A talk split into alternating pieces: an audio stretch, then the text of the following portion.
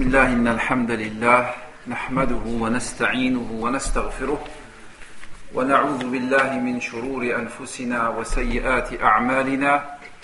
من يهده الله فلا مضل له ومن يضلل فلا هادي له. وأشهد أن لا إله إلا الله وحده لا شريك له وأشهد أن محمدا عبده ورسوله. صلى الله عليه وعلى آله وصحبه وسلم تسليما كثيرا أما بعد فلا زال الحديث عن سيرة رسول الله صلى الله عليه وسلم Donc nous continuons toujours les cours autour de la biographie du prophète sallallahu alayhi wa sallam. فعندما وصل النبي صلى الله عليه وسلم مهاجرا من مكة إلى المدينة بدأ في تنظيم المجتمع في المدينة على النحو التالي Donc lorsque le prophète sallallahu alayhi wa sallam est arrivé à Médine, il a édifié une nouvelle société. Et le prophète sallallahu alayhi wa sallam entreprit une série de mesures et de directives parmi lesquelles أولا صلة الأمة بربها فبادر النبي صلى الله عليه وسلم ببناء المسجد Premièrement, le prophète sallallahu alayhi wa sallam avait à renforcer les liens entre la communauté et son Seigneur. C'est pourquoi le prophète sallallahu alayhi wa sallam s'est empressé de construire la mosquée. ثانيا صلة الأمة بعضها ببعض فآخى النبي صلى الله عليه وسلم بين المهاجرين والأنصار Deuxième directive du prophète sallallahu alayhi wa sallam, il avait à consolider les liens entre les membres de la communauté les uns par rapport aux autres. Et le prophète sallallahu alayhi wa sallam a instauré la fraternisation entre les muhajirin et les ansar. ثالثا صلة الأمة بغيرها من الأمم ممن لا يدينون دين الإسلام ومنهم اليهود فقد عقد النبي صلى الله عليه وسلم عقد المعاهد Et troisièmement, le prophète sallallahu alayhi wa sallam avait à établir des contacts avec les autres communautés non musulmanes ou avec les communautés non musulmanes et notamment les juifs qui habitaient à Médine depuis assez longtemps. Et le prophète sallallahu alayhi wa sallam a conclu avec eux des pactes d'entraide et des pactes de paix. وحديثنا في هذه الليلة إن شاء الله تعالى عن سيرة رسول الله صلى الله عليه وسلم يكون عن أحداث وقعت في السنة الأولى وفي السنة الثانية من هجرة النبي صلى الله عليه وسلم وحديثنا يكون حول خمسة أمور Et donc ce soir, Inch'Allah Ta'ala, le cours va porter sur cinq points autour des événements qui sont arrivés durant la première année et la deuxième année de l'émigration du prophète sallallahu alayhi wa sallam à Médine. فأولا دخول النبي صلى الله عليه وسلم بعائشة رضي الله عنها الصديقة بنت صديق Premièrement, nous allons voir que le prophète sallallahu alayhi wa sallam a consommé le mariage avec Aïcha radiyallahu anha, la véridique fille du véridique Abu Bakr Siddiq radiyallahu anha. ثانيا مشروعية الأذان Nous allons voir comment l'adhan a été légiféré par le prophète sallallahu alayhi wa sallam. ثالثا مشروعية القتال Troisième point, c'est comment le combat ou la défense a été légiféré par Allah subhanahu wa ta'ala pour le prophète sallallahu alayhi wa sallam et les compagnons. Et le contexte dans lequel ça s'est fait. رابعا تحويل القبلة ومشروعية صوم رمضان وصدقة الفطر وصلاة العيد Le quatrième point, nous allons voir le changement de la qibla chez les musulmans et la législation du jeûne du mois du Ramadan, de la zakat al-fitr et de la prière de l'Eid. En fait, la législation de certaines grandes pratiques de l'islam. وخامسا الدروس والعظات التي تؤخذ من درسنا اليوم. Et le cinquième et dernier point, inshallah ta'ala, nous allons voir les enseignements et les leçons à retenir concernant le cours d'aujourd'hui. فلنبدأ بالأمر الأول وهو دخول النبي صلى الله عليه وسلم بعائشة رضي الله عنها. Donc commençons par le premier point qui est la consommation du mariage du prophète sallallahu alayhi wa sallam avec Aïcha radiyallahu anha. فبعد وفاة خديجة رضي الله عنها تزوج النبي صلى الله عليه وسلم من سودة بنت زمعة ثم تزوج النبي صلى الله عليه وسلم بعائشة رضي الله عنها في مكة ثلاث سنين قبل الهجرة. وعمر عائشة رضي الله عنها ست سنوات.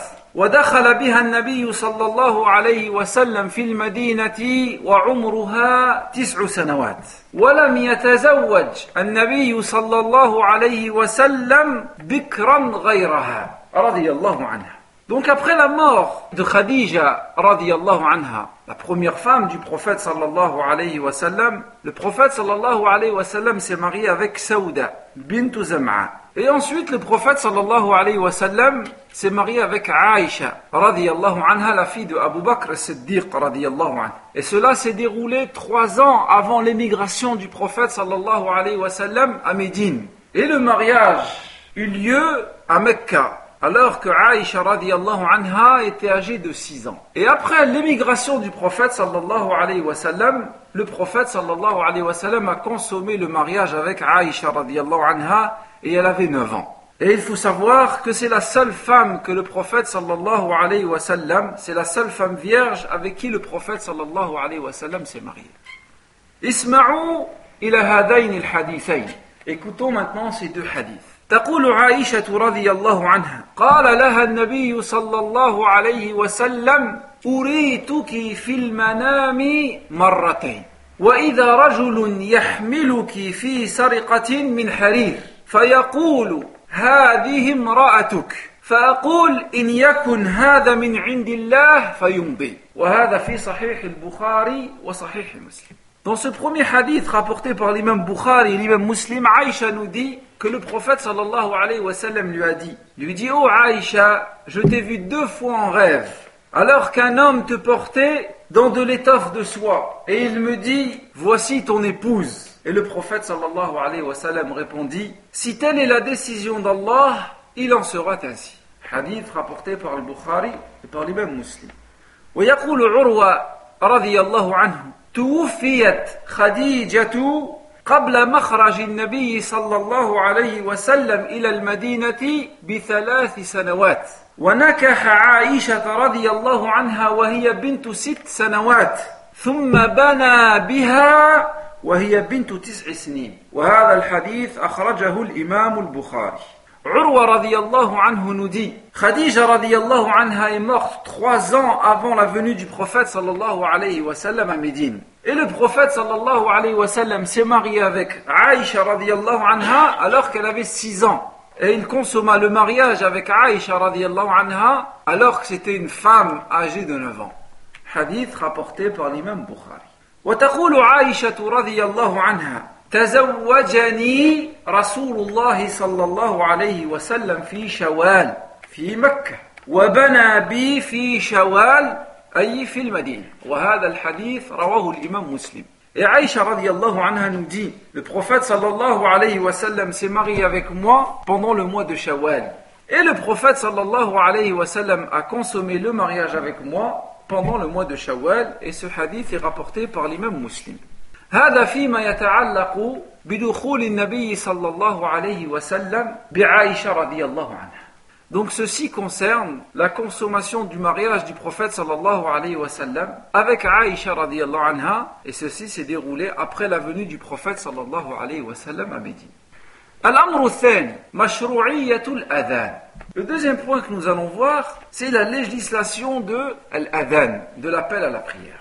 فبعد بناء النبي صلى الله عليه وسلم المسجد اهتم النبي صلى الله عليه وسلم للصلاة كيف يجمع الناس لها فشرع الأذان Donc le prophète sallallahu alayhi wa sallam, après la construction de la mosquée à Médine, la mosquée du prophète sallallahu alayhi wa sallam, le prophète sallallahu alayhi wa sallam réfléchissait énormément à la manière dont les gens allaient se réunir pour faire la prière. On a construit la mosquée, comment maintenant va-t-on réunir les gens pour qu'ils fassent les prières à la mosquée Et l'histoire de l'Adhan nous est rapportée dans plusieurs hadiths, rapportés par les imams des sunan. Et là, nous allons voir, inshallah ta'ala, un hadith rapporté par l'imam Abi Daoud et authentifié par Sheikh al-Albani, rahimahullah. أخرج الإمام أبو داود في سننه وهذا الحديث صححه شيخ الألباني رحمه الله عن أبي عمير عن عمومة له من الأنصار قال اهتم النبي صلى الله عليه وسلم للصلاة كيف يجمع الناس لها Abi Umayr rapporte, d'après ses oncles parmi les Ansar, la parole suivante. Il dit le prophète sallallahu alayhi wa sallam réfléchissait à la manière de réunir les gens pour la prière. فقيل له انصب راية عند حضور الصلاة فإذا رأوها آذن بعضهم بعضا فلم يعجبه النبي صلى الله عليه وسلم ذلك. فقال فذكر له القنع يعني شبور اليهود أي البوق فلم يعجبه ذلك. وقال هذا هو من أمر اليهود. قال فذكر له الناقوس فقال النبي صلى الله عليه وسلم هذا هو من أمر النصارى. Alors les gens ont dit et ont proposé au prophète sallallahu alayhi wa de lever un drapeau à l'entrée de la prière. Lorsqu'arrive l'heure de la prière, ce drapeau est levé, lorsque les gens le verront. Et ils s'appelleront les uns les autres pour accomplir la prière à la mosquée en groupe. Mais cela ne plaisait pas au prophète sallallahu alayhi wa. Alors on lui proposa une trompe. Et ceci n'a pas plu au prophète sallallahu alayhi wa. Il a dit, c'est ce que font les juifs. Alors on proposa au prophète sallallahu alayhi wa une cloche. Et ceci n'a pas plu au prophète sallallahu alayhi wa sallam. Il a dit, ceci est ce que fait les chrétiens. فانصرف عبد الله بن زيد رضي الله عنه وهو مهتم بهم رسول الله صلى الله عليه وسلم فأري الأذان في منامه Et alors, Abdullah ibn Zayd radiallahu anhu est rentré chez lui en ayant en tête la préoccupation du prophète sallallahu alayhi wa sallam sur la façon de regrouper les gens pour la prière. Et durant la nuit, Abdullah ibn Zayd a fait un rêve dans lequel on lui a montré Al-Adhan. Il existe beaucoup d'autres versions, comme nous avons dit, dans laquelle il a vu un homme et l'homme lui a expliqué comment faire l'Adhan et ensuite l'homme lui a expliqué comment faire l'iqama pour la prière. فغدا على رسول الله صلى الله عليه وسلم فأخبره فقال له يا رسول الله إني لبين نائم ويقظان إذ أتاني آت فأراني الأذان. قال وكان عمر بن الخطاب رضي الله عنه قد رآه قبل ذلك فكتمه عشرين يوما. قال ثم أخبر النبي صلى الله عليه وسلم فقال, لن فقال النبي صلى الله عليه وسلم لعمر بن الخطاب ما منعك أن تخبرنا؟ فقال له عمر رضي الله عنه سبقني عبد الله فاستحييت. فقال رسول الله صلى الله عليه وسلم يا بلال قم. فانظر ما يأمرك به عبد الله فأذن بلال رضي الله عنه وهذا في صحيح أبي داود رحمه الله Et après avoir fait ce rêve, Abdullah est venu voir le prophète sallallahu alayhi wa sallam et lui a expliqué. Il lui a dit au prophète d'Allah, j'étais entre le sommeil et l'éveil. Et une personne est venue me voir et m'a montré la danne. Et Omar ibn Khattab radiallahu anhu a dit et a informé le prophète sallallahu alayhi wa sallam qu'il avait fait ce rêve 20 jours auparavant et il l'avait caché. Et le prophète sallallahu alayhi wa sallam lui a dit Qu'est-ce qui t'a empêché de m'en informer? Et Omar ibn Khattab anhu a dit Abdullah m'a devancé et j'ai été gêné. Alors le prophète sallallahu alayhi wa sallam a appelé Bilal et a demandé à Abdullah d'apprendre les paroles qu'il avait vues en rêve et Bilal a fait la danne, appelé à la prière. Voilà pour ce qui est du deuxième point qui est la législation, comment a été légiféré l'appel à la prière. Le troisième point que nous allons voir, c'est un point très important à évoquer pour comprendre ce qui va se passer dans les années à venir, mais pour comprendre aussi le reste de la sira du prophète sallallahu alayhi wa sallam. Il s'agit de la législation du combat et de la défense. فالله جل وعلا أرسل رسوله صلى الله عليه وسلم إلى الناس جميعا وأمره أن يدعو الناس إلى الهدى ودين الحق. فلبث النبي صلى الله عليه وسلم في مكة يدعو الناس إلى التوحيد ويحذرهم من الشرك. وقابل كفار قريش هذه الدعوة بالصد والإعتداء على رسول الله وأصحابه. ورسول الله صلى الله عليه وسلم يوصي أصحابه بالصبر وينهاهم عن القتال لقلة عددهم وعدتهم. فلما اشتد أذى المشركين أشار عليهم رسول الله صلى الله عليه وسلم بالهجرة إلى الحبشة ثم إلى المدينة. وهذا ذكرناه في الدروس السابقة. Pour bien comprendre la notion du combat dans le chemin d'Allah subhanahu wa ta'ala, il faut savoir qu'Allah a envoyé son prophète sallallahu alayhi wa sallam comme prophète pour l'humanité. Et Allah a ordonné à son prophète sallallahu alayhi wa sallam d'appeler les gens vers la guidée et d'appeler les gens vers la vraie religion, d'appeler les gens vers la science bénéfique et d'appeler les gens vers l'acte aimé par Allah subhanahu wa ta'ala et agréé par Allah. Et alors le prophète sallallahu alayhi wa est resté au début à Mecca, il a commencé sa mission, il appelait les gens vers le tawhid et il les mettait en garde contre le shirk. Et comme nous avons vu dans les cours précédents, son peuple a répondu à son appel par la persécution. Ils ont répondu à son appel en l'empêchant d'accomplir sa mission. Et ils ont torturé les compagnons du prophète sallallahu alayhi wa. Ils ont voulu tuer le prophète sallallahu. Et le prophète sallallahu alayhi wa ordonnait ses compagnons de réagir avec la patience parce que les musulmans étaient peu nombreux et ils avaient des moyens insignifiants. Et lorsque les persécutions se sont intensifiées, le prophète sallallahu alayhi wa sallam a recommandé à ses compagnons de partir vers Al-Habasha, vers l'Éthiopie. Et ensuite, le prophète sallallahu alayhi wa sallam a ordonné à ses compagnons d'émigrer à Médine et le prophète lui-même sallallahu alayhi wa sallam a émigré vers Médine comme nous l'avions vu.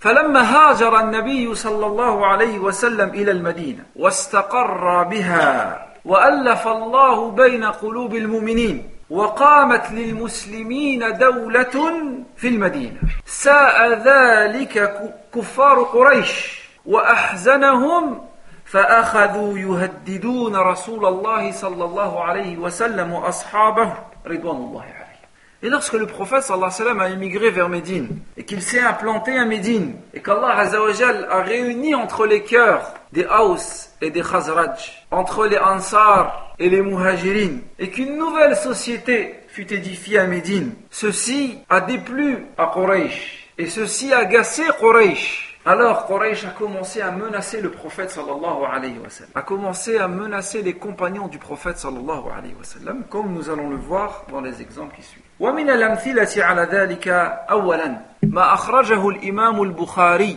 رحمه الله أن سعد بن معاذ رضي الله عنه ذهب إلى مكة معتمرا وكان ضيفا عند أمي بن خلف فلقيه أبو جهل عدو الله فقال له يعني قال أبو جهل لسعد بن معاذ رضي الله عنه ألا أراك تطوف بمكة آمنا وقد آويتم السباه؟ أي أصحاب النبي صلى الله عليه وسلم يستهزئ بهم. وزعمتم أنكم تنصرونه وتعينونهم. أما والله لولا أنك مع أمية بن خلف ما رجعت إلى أهلك سالما. فقال له سعد ورفع صوته. أما والله لئن منعتني هذا لأمنعك ما هو أشد عليك منه طريقك على أهل المدينة.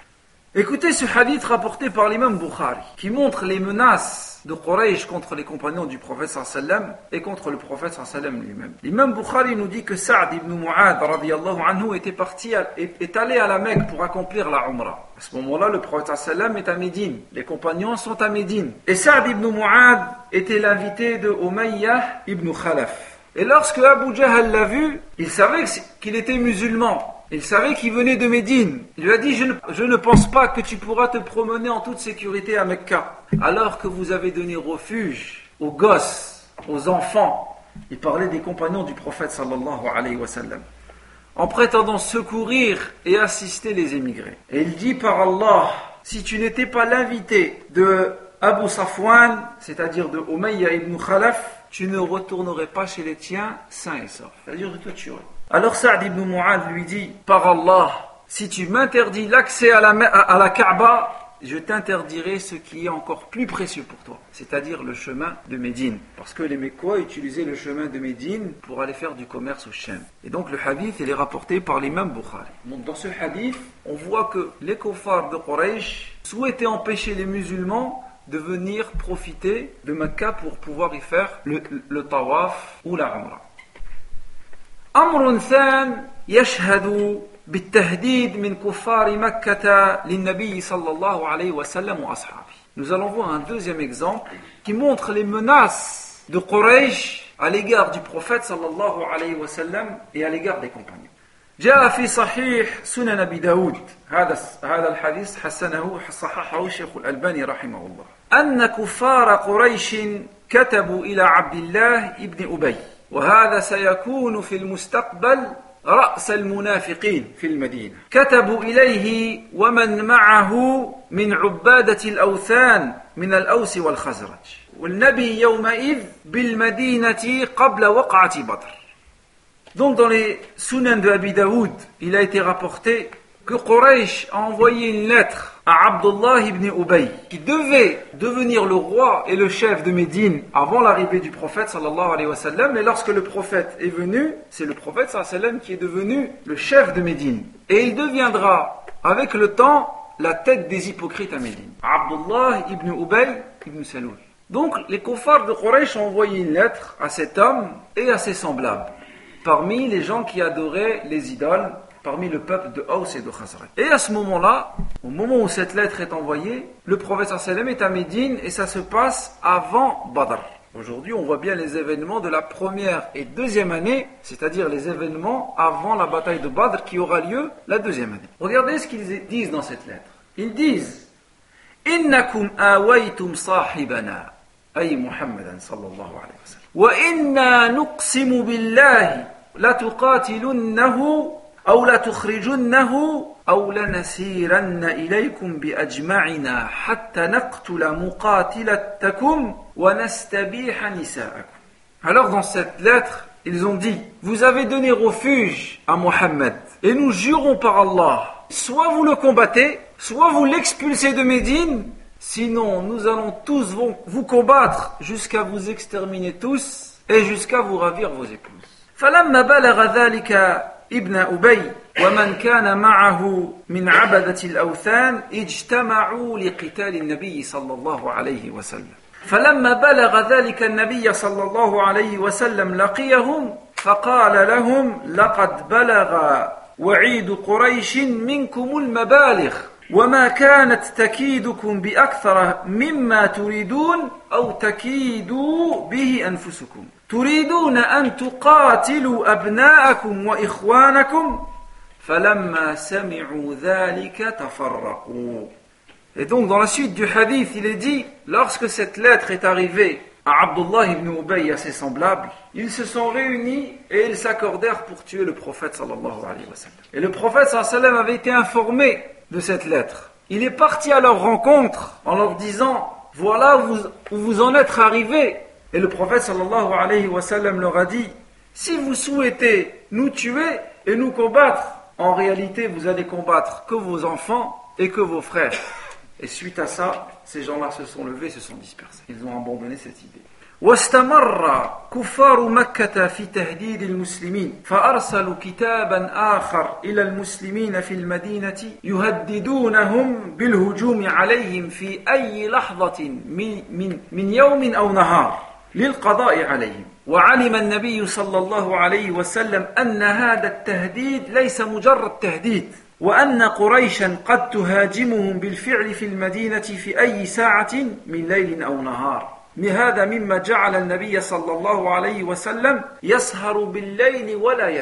et ces menaces, les menaces de Quraysh contre le prophète sallallahu et contre les compagnons se multiplièrent. Ils ont même envoyé une autre lettre aux musulmans de Médine en les menaçant de s'attaquer à eux et de les exterminer tous. Et le prophète sallallahu savait qu'il ne s'agissait pas des paroles en l'air, il ne s'agissait pas là de paroles en l'air, il, s'agissait de, véritables menaces. Et que Quraysh, tôt ou tard, allait s'en prendre au prophète sallallahu allait s'en prendre aux musulmans et allait attaquer Médine. Au point où le prophète sallallahu alayhi wa sallam veillait la nuit et ne dormait pas. Il avait peur que des personnes s'attaquent à sa propre personne et le tuent pendant son sommeil. Et écoutez ces hadiths. C'est des hadiths qu'on n'a pas l'habitude d'entendre Mais le prophète sallam a vécu ces situations à un moment ou à un autre pendant la première, la deuxième année lorsqu'il arrivait à Médine. Dans le sens où c'est pas parce que le prophète sallam a délaissé Mecca et arrivé à Médine que tout se passait dans le meilleur des mondes. Les premières années même à Médine ont été des années difficiles pour les musulmans, ont été des années pénibles. Ils avaient des ennemis à l'intérieur et ils avaient aussi des ennemis à l'extérieur qui voulaient les exterminer. تقول عائشة رضي الله عنها سهر رسول الله صلى الله عليه وسلم مقدمه المدينة ليلة فقال ليت رجلا صالحا من أصحابي يحرسني. فقالت فبينما نحن كذلك سمعنا خشخشة سلاح. فقال رسول الله صلى الله عليه وسلم من هذا؟ فقال سعد بن أبي وقاص رضي الله عنه. فقال له النبي صلى الله عليه وسلم وما جاء بك؟ فقال سعد بن أبي وقاص رضي الله عنه وقع في نفسي خوف على رسول الله صلى الله عليه وسلم فجئت أحرسه فدعا له رسول الله صلى الله عليه وسلم ثم نام حتى أصبحنا وهذا الحديث في صحيح البخاري وفي صحيح مسلم Aïcha nous dit, une fois le prophète sallallahu alayhi wa sallam veilla toute la nuit. Il ne dormait pas, il n'arrivait pas à trouver le sommeil. Et le prophète sallallahu alayhi wa a dit, si seulement un homme parmi mes compagnons pouvait veiller sur moi cette nuit pour me protéger. Et Aïcha nous dit, suite à ces paroles, nous avons entendu des bruits des armes. Et le prophète sallallahu alayhi wa a dit, qui va là? Et l'homme a dit, c'est Saad, c'est moi, Saad ibn Abi Waqqas, radiallahu anhu. Et le prophète m'a dit, pourquoi es-tu venu? Et Saad, radiallahu anhu, lui a dit, j'ai ressenti de la peur pour toi, au prophète d'Allah. Et je suis venu décider à te surveiller et à veiller sur toi pendant toute cette nuit. Et le prophète, sallallahu alayhi wa sallam, a pu aller dormir tranquillement jusque le matin. Le hadith est rapporté par l'imam Bukhari et l'imam Muslim. واستمر هذا السهر من النبي صلى الله عليه وسلم واستمرت الصحابة في حراسته ليلا حتى نزل قوله تعالى والله يعصمك من الناس فقال رسول الله صلى الله عليه وسلم لأصحابه أيها الناس انصرفوا فقد عصمني الله تعالى وهذا في صحيح سنن الترمذي وصححه الشيخ الألباني Et les gardes de nuit étaient permanentes. Le prophète sallam toutes les nuits ne dormait pas. Et les compagnons toutes les nuits veillaient sur le prophète sallallahu alayhi wa sallam. Jusqu'à ce qu'Allah azza wa jal descende le verset suivant. Wallahu ya'simuka minan nas. Allah azza wa jal te protège des gens. Alors le prophète sallallahu alayhi wa sallam a dit à ses compagnons, ô vous les gens, partez, car c'est Allah subhanahu wa ta'ala qui veille sur moi. Et ce hadith a été authentifié par Sheikh al-Almani et se trouve dans Sunan al-Tirmidhi. وفي هذه الظروف الصعبة وفي هذه الظروف الخطيرة التي كانت تهدد كيان المسلمين بالمدينة والتي كانت تنبئ عن أن قريشا لا يفيقون عن غيهم ولا يمتنعون عن تمردهم. ففي هذه الظروف الصعبة أذن الله تعالى للمسلمين بالقتال دفاعا عن أنفسهم. فقال تعالى أذن للذين يقاتلون بأنهم ظلموا وإن الله على نصرهم لقدير. الذين أخرجوا من ديارهم بغير حق إلا أن يقولوا ربنا الله Et regardez dans ces circonstances très graves qui menaçaient l'existence des musulmans à Médine, des circonstances dénotant que les Quraysh ne reviendront jamais de leur égarement et que les Quraysh ne cesseraient jamais leur révolte et leur lutte contre le prophète wa même une fois le prophète à Médine à 500 km. Dans ces circonstances, Allah Azzawajal a donné le droit aux musulmans de se défendre et de combattre pour se défendre. Allah Azzawajal a dit L'autorisation est donnée à ceux qui sont attaqués de se défendre parce qu'ils sont lésés et Allah Azzawajal est certes capable de les secourir. Ceux qui ont été expulsés de leur demeure injustement parce qu'ils disent Notre Seigneur est Allah. C'est dans ce contexte-là qu'Allah subhanahu wa ta'ala a légiféré aux croyants de combattre pour se défendre contre leurs ennemis. فشرع الله تعالى القتال لرسوله وللمسلمين على مراحل Et Allah subhanahu wa ta'ala lorsqu'on étudie toute la sira du prophète sallallahu alayhi wa sallam, a légiféré le combat au prophète sallallahu alayhi wa sallam et aux compagnons en plusieurs étapes. المرحلة الأولى وهي في مكة وهي أطولها هي مرحلة الكف عن القتال ودليلها قوله تعالى ألم تر إلى الذين قيل لهم كفوا أيديكم وأقيموا الصلاة وآتوا الزكاة Première étape, c'est l'étape la plus longue du combat. C'est celle qui a eu lieu à Mecca. Vous allez me dire, à Mecca, les, les musulmans n'ont pas combattu. Ceci était une, une étape du djihad, une étape du combat. Comme Allah subhanahu wa ta'ala dit dans le Coran, n'as-tu pas vu ceux à qui il a été donné l'ordre de baisser leurs bras, de ne pas riposter aux injustices, aux persécutions de Quraysh, et d'accomplir la prière et de donner la zakat. Ceci est une étape du combat, ceci est une étape du djihad en islam. والمرحلة الثانية الإذن بالقتال دفاعا عن النفس من غير أمر به ودليلها ما رواه ابن عباس رضي الله عنه قال لما أخرج النبي صلى الله عليه وسلم من مكة قال أبو بكر أخرجوا نبيهم؟ إنا لله وإنا إليه راجعون. فنزلت قوله تعالى أذن للذين يقاتلون بأنهم ظلموا وإن الله على نصرهم لقدير.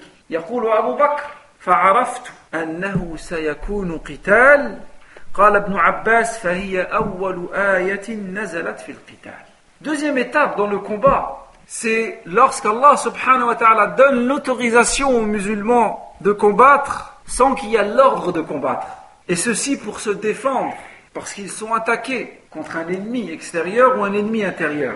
Et la preuve de ceci est ce qui a été rapporté par Ibn Abbas anhu. Il dit, lorsque le prophète sallallahu fut expulsé par Quraysh, Abu Bakr a dit, ils ont expulsé leur prophète. Nous appartenons à Allah et c'est vers Allah que nous retournerons. Et Allah azza wa jal a descendu le verset suivant où autorisation a été donnée à ceux qui sont attaqués de se défendre. L'autorisation a été donnée de se défendre parce qu'ils sont lésés. Et Allah Azzawajal est certes capable de leur donner secours. Et Abu Bakr dit, regardez la science de Abu Bakr radiallahu anhu, il dit j'ai su à partir de ce moment-là que dans l'avenir il y allait avoir un combat.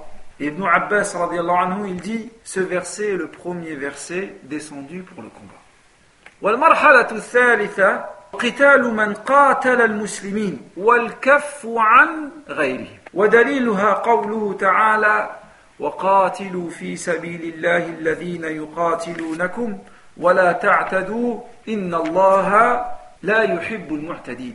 la troisième étape du djihad et du combat, c'est l'ordre de combattre ceux qui combattent les musulmans. Et la preuve de ceci est la parole d'Allah lorsqu'il dit Et combattez dans le chemin d'Allah ceux qui vous combattent, et ne soyez pas injustes, Allah n'aime pas les transgresseurs.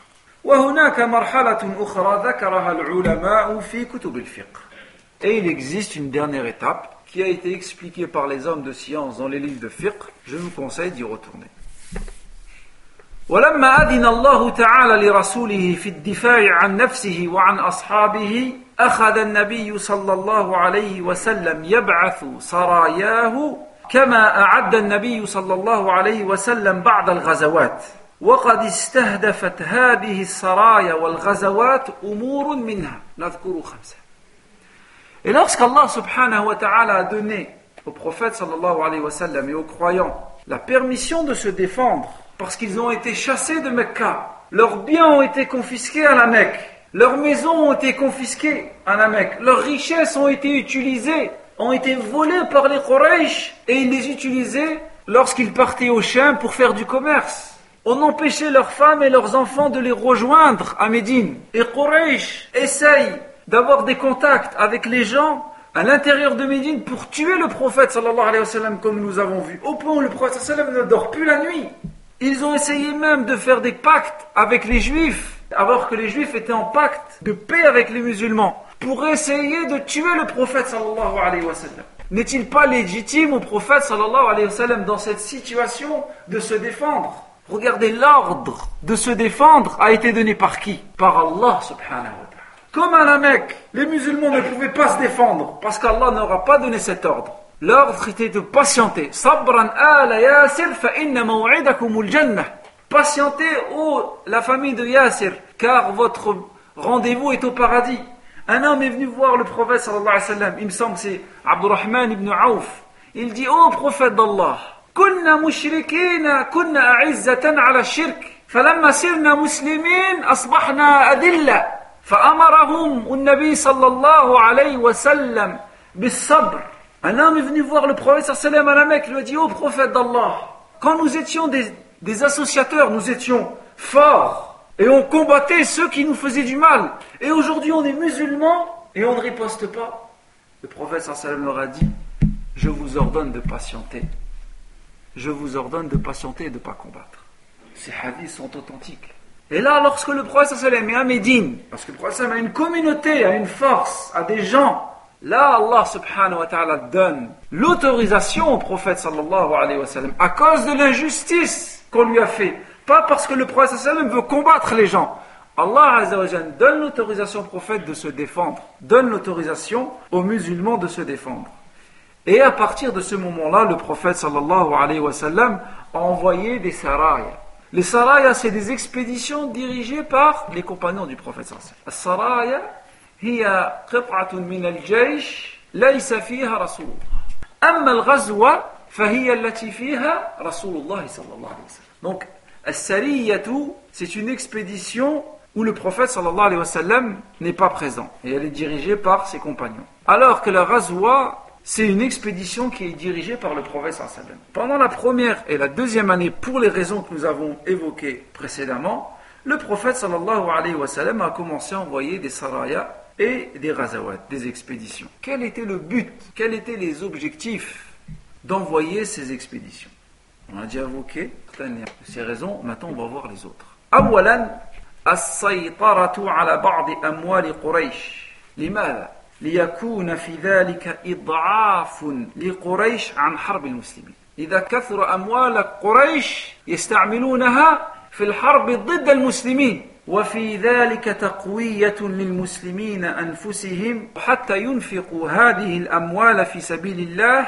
وفي سبيل الدعوة إلى الله Regardez, première raison pour laquelle le prophète sallam pendant ces deux premières années envoie des expéditions, parfois il participe et dans d'autres il envoie ses compagnons, c'est que le prophète sallam veut prendre le contrôle sur les biens de Quraysh. Pour quelle raison? Pour affaiblir Quraysh, puisque Quraysh utilise ses biens pour combattre les musulmans et pour exterminer le prophète sallallahu alayhi wa sallam et ses compagnons. Donc il faut affaiblir Quraysh. Et deuxièmement, pour renforcer les musulmans et pour que les musulmans aient des biens pour qu'ils les utilisent dans le chantier d'Allah subhanahu wa ta'ala. Et il n'y avait entre le prophète sallallahu alayhi wa sallam et Quraysh aucun pacte à ce moment-là. Comme il existait avec le prophète sallallahu alayhi wa sallam et les juifs des pactes. ثانيا من أهداف هذه السرايا والغزوات تهديد طريق تجارة قريش إلى بلاد الشام. Deuxième raison pour laquelle le prophète sallam envoie des expéditions, c'est qu'il veut mettre en péril les chemins empruntés par Quraysh lorsqu'ils font leur commerce en allant vers Shem. Et d'ailleurs, Quraysh utilise comme bien les biens que les musulmans ont laissés à la Mecque. ثالثا من أهداف السرايا والغزوات استطلاع الأحوال واستكشاف الآراء حتى يعرف المسلمون هل الناس حول المدينة مع المسلمين أو ضده Troisième raison d'envoyer des expéditions aux alentours de Médine et même dans la péninsule, c'est que le prophète sallallahu alayhi wa sallam veut connaître la situation des tribus et leur position par rapport aux musulmans. Sont-ils contre les musulmans ou sont-ils avec les musulmans رابعا من أهداف بعثة السرايا والغزوات عقد الموادعات مع القبائل التي تسكن قريبا من المدينة. Quatrième raison pour lequel le prophète sallam a envoyé des expéditions, c'est dans le but aussi de conclure des pactes d'alliance et de non-agression avec les tribus avoisinantes Médine. خامسا إبراز قوة المسلمين أمام أعدائهم وإعلامهم أن المسلمين قادرون على رد أي طغيان على المدينة سواء كان من العدو الداخلي أو من العدو الخارجي Cinquième et dernière raison pour lesquelles le prophète sallam a envoyé des expéditions, c'est de montrer à ceux qui combattent les musulmans, de montrer que les musulmans ont une force et de leur faire comprendre que les musulmans sont capables de repousser toute attaque contre Médine, qu'il s'agisse des ennemis à l'intérieur de Médine ou qu'il s'agisse des ennemis à l'extérieur de Médine, comme Quraysh par exemple. ومن هذه السرايا والغزوات سرية عبيدة ابن الحارث وسرية حمزة ابن عبد المطلب وسرية عبد الله بن جحش ومن الغزوات غزوة ودان وبواط Et parmi les expéditions qui ont eu lieu pendant la première et la deuxième année, pour les raisons que nous avons évoquées, il y avait l'expédition de Ubaidata ibn al-Harith, de Hamza ibn Abd al-Muttalib et de Abdullah ibn Jahsh. Et aussi le prophète sallallahu alayhi wa sallam a participé à plusieurs expéditions, dont Ghazwat Waddan ou Ghazwat al-Abwa et celle de Bouwat. Ceci concerne l'autorisation aux musulmans de combattre pour se défendre. الأمر الرابع تحويل القبلة ومشروعية بعض العبادات. Le quatrième point que nous allons voir, il s'agit du changement de la direction de la prière et aussi la législation de certaines pratiques que nous pratiquons aujourd'hui dans notre vie et dans notre adoration envers Allah subhanahu wa ta'ala. فكان المسجد الأقصى قبلة المسلمين الأولى. Comme vous savez tous, dans un premier temps, la mosquée de l'Aqsa fut la première qibla pour les musulmans. Nous avons déjà traité de ce sujet lorsque nous avons parlé de l'Isra et de l'Mi'raj. يقول البراء رضي الله عنه أن رسول الله صلى الله عليه وسلم صلى إلى بيت المقدس ستة عشر شهرا أو سبعة عشر شهرا وكان يعجبه أن تكون قبلته قبل البيت وأنه صلى الله عليه وسلم صلى أول صلاة صلاها صلاة العصر. وصلى معه قوم فخرج رجل ممن كان صلى مع النبي صلى الله عليه وسلم فمر على أهل المسجد وهم راكعون. فقال أحلف بالله لقد صليت مع النبي صلى الله عليه وسلم قبل مكة فداروا كما هم قبل البيت. وهذا الحديث في صحيح البخاري وفي صحيح مسلم. Concernant le changement de direction de la prière, il a été rapporté dans l'authentique de Bukhari ou l'authentique de Muslim, d'après Al-Bara anhu, que le prophète a fait la prière vers le Quds pendant 10, 16 ou 17 mois. Bien que le prophète aurait préféré faire la prière vers Mecca.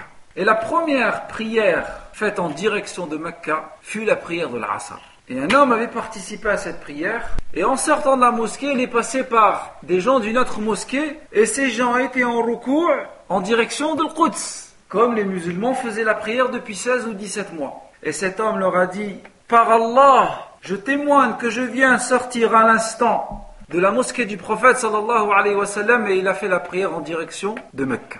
Et les gens se sont retournés et ont fait la prière vers Mecca. Et le hadith est rapporté par l'imam Bukhari et l'imam Muslim. وهذا كان في شعبان من السنة الثانية من الهجرة. وفي شعبان من السنة سنة الثانية من الهجرة أوجب الله تعالى على المسلمين صيام رمضان. وشرعت زكاة الفطر في رمضان وشرعت صلاة العيد. إيه تحويل القبلة لو شونجمون دو لا قبلة لييو لا دوزيام اني دو لا هجرة بوندون لو موا دو شعبان اي اوسي بوندون لو موا دو شعبان الله سبحانه وتعالى غوندو اوبليغاتوار لو جون دو موا دو رمضان C'est-à-dire qu'un mois après, les musulmans allaient jeûner. Et aussi, pendant ce mois, Allah subhanahu wa ta'ala a instauré Zakatul Fitr et le prophète sallallahu alayhi wa sallam avait commencé Salat al-Eid. Comme entre parenthèses, lorsque le prophète sallallahu est arrivé à Médine, le prophète sallallahu alayhi wa sallam, à son arrivée à Médine, lorsqu'il est resté 14 jours à Quba, là, le, Allah azza lui a légiféré la prière du vendredi et la khutbah du vendredi. هذا هذا فيما يتعلق بتحويل القبلة ومشروعية بعض العبادات المهمة. Ceci concerne le changement de direction de la Qibla et la législation de certaines des adorations. فالأمر الخامس ما هي الدروس والعظات التي نستفيدها من درسنا في هذه الليلة Quels sont les enseignements à retenir concernant le cours d'aujourd'hui أولا نذكر فضل عائشة رضي الله عنها أم المؤمنين الصديقة بنت الصديق رضي الله عنها Premièrement, dans le cours d'aujourd'hui, c'est un rappel pour rappeler le mérite de Aïcha radiallahu anha, la mère des croyants. أخرج الإمام البخاري والإمام مسلم في صحيحيهما أن النبي صلى الله عليه وسلم قال كمل من الرجال كثير ولم يكمل من النساء إلا مريم بنت عمران وآسية امرأة فرعون وفضل عائشة على سائر النساء كفضل الثريد على سائر الطعام والثريد من أحسن الطعام في هذا الزمان Et concernant le mérite de Aïcha radiallahu anha, l'imam Bukhari, l'imam Muslim rapporte le hadith suivant. Il dit beaucoup d'hommes ont atteint la perfection.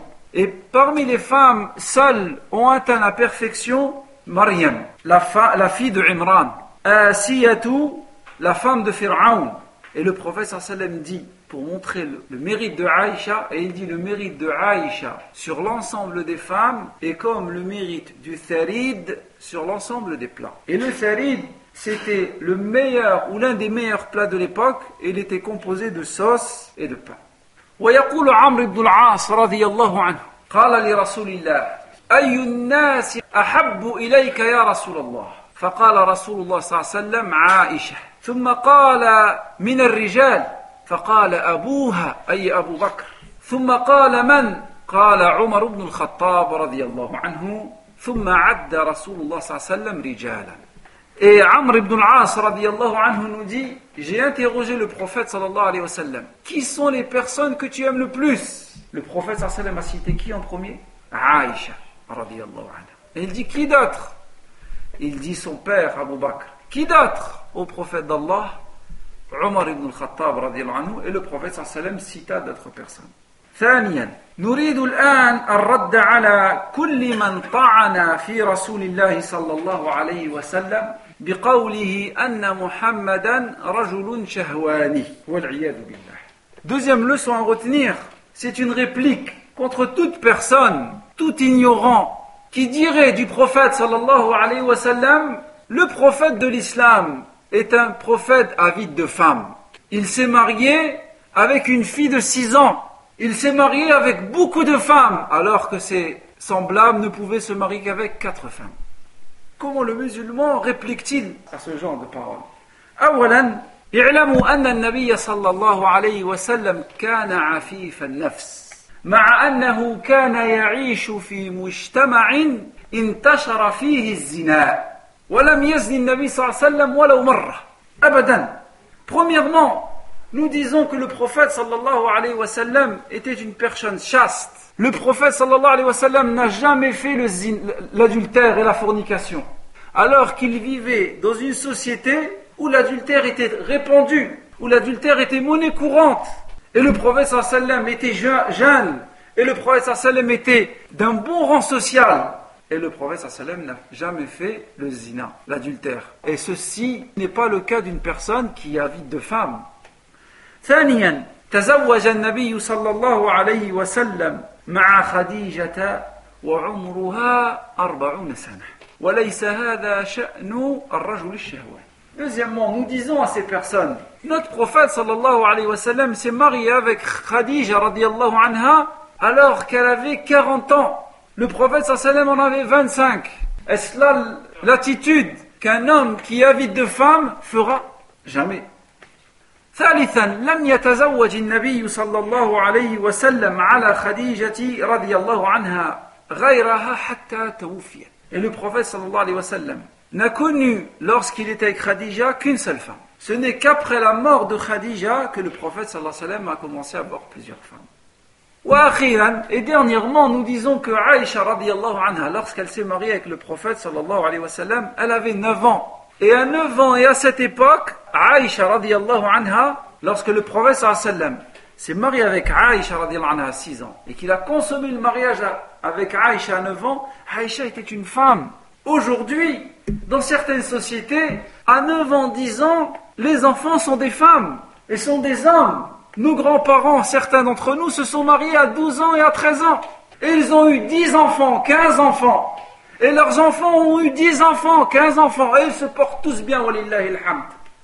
Et aussi dernièrement, regardez ce que disent ces gens-là, alors que le prophète sallam s'est marié avec Aïcha, avec l'accord de son père, avec l'accord, la fierté de Aïcha anha, alors que ces mêmes personnes qui critiquent le prophète sallam vont en Asie et font l'adultère et la fornication avec des filles de 6 ans, 7 ans, 8 ans, et parallèlement ils critiquent notre prophète sallallahu alayhi wa sallam. ثالثا من فوائد درسنا اليوم أن النبي صلى الله عليه وسلم كان حريصا على مخالفة اليهود والنصارى في كيفية الأذان. وفي هذا أي مخالفة النبي صلى الله عليه وسلم غير المسلمين أصل عظيم دعت إليه الشريعة. يقول النبي صلى الله عليه وسلم من تشبه بقوم فهو منهم. ويقول النبي صلى الله عليه وسلم ليس منا من تشبه بغيرنا. Regardez, la quatrième leçon à retenir concernant le cours d'aujourd'hui, c'est que le prophète sallallahu alayhi a été soucieux de se différencier des juifs et des chrétiens lorsqu'il s'agissait de faire l'adhan. Il n'a ni utilisé la cloche, il n'a ni utilisé la trompe, qui était utilisée par les juifs et par les chrétiens. Dans un souci de se différencier des non-musulmans. Et ceci est un principe vers lequel l'islam appelle. Le prophète sallam dans plusieurs hadiths dit Celui qui ressemble à un peuple fera partie de ce peuple. Et le prophète dit Ne fait pas partie des nôtres celui qui ressemble aux autres. الفائدة الرابعة أن الكعبة هي قبلة المسلمين والنبي صلى الله عليه وسلم هو إمام إمام المتقين La cinquième leçon à retenir concernant le cours d'aujourd'hui, c'est l'importance de Mecca et l'importance de la Kaaba. Et que la Kaaba est la direction des musulmans dans leur prière. Et que le prophète sallallahu alayhi wa sallam est notre guide et notre modèle à suivre. الفائدة الأخيرة أهمية تصديق النبي صلى الله عليه وسلم واتباعه ويظهر ذلك في قصة تحويل القبلة Dernière leçon à retenir concernant le cours d'aujourd'hui, c'est l'importance de croire aux informations données par le prophète sallallahu alayhi wa sallam, de croire à la révélation, de croire au hadith du prophète sallallahu alayhi wa sallam. Et lorsqu'on n'arrive pas à comprendre, de laisser notre ou d'utiliser notre raison pour accepter la révélation qui nous vient d'Allah. Et aussi l'importance du suivi du prophète sallallahu alayhi wa sallam. Regardez lorsqu'Allah a changé la qibla de l'Quds vers Mecca. Les musulmans, lorsque cette information leur est parvenue, tout de suite, pendant leur prière, alors qu'ils étaient en recours, ils ont changé de direction. Regardez, Regardez comment les compagnons du prophète sallam répondaient à l'appel d'Allah et de son prophète. Et sachez qu'à ce moment-là, certaines personnes faibles de foi sont sortis de l'islam parce qu'ils ne croyaient plus à cette information. Et on voit là le danger de rejeter des informations qui nous viennent du Coran, des informations qui nous viennent de la sunna du prophète sallallahu alayhi wa sallam. C'est très dangereux parce que ça nous fait sortir de l'islam. Voilà pour ce qui est le cours d'aujourd'hui. Donc nous avons vu cinq points. Le premier point, nabi sallam Aïcha. La consommation du prophète sallam avec Aïcha radiallahu anha. Deuxièmement, la législation de l'appel à la prière. Mashru'iyatul adan. Troisièmement, mashru'iyatul qital. La législation du combat. Quatrièmement, tahwilul qiblati wa ibadat ukhra. Quatrièmement, le, le changement de la qibla et la législation de certaines adorations. Et dernièrement, nous avons vu des leçons à retenir concernant le cours d'aujourd'hui. سبحانك اللهم وبحمدك أشهد أن لا إله إلا أنت أستغفرك وأتوب إليك وبارك الله فيكم والحمد لله رب العالمين.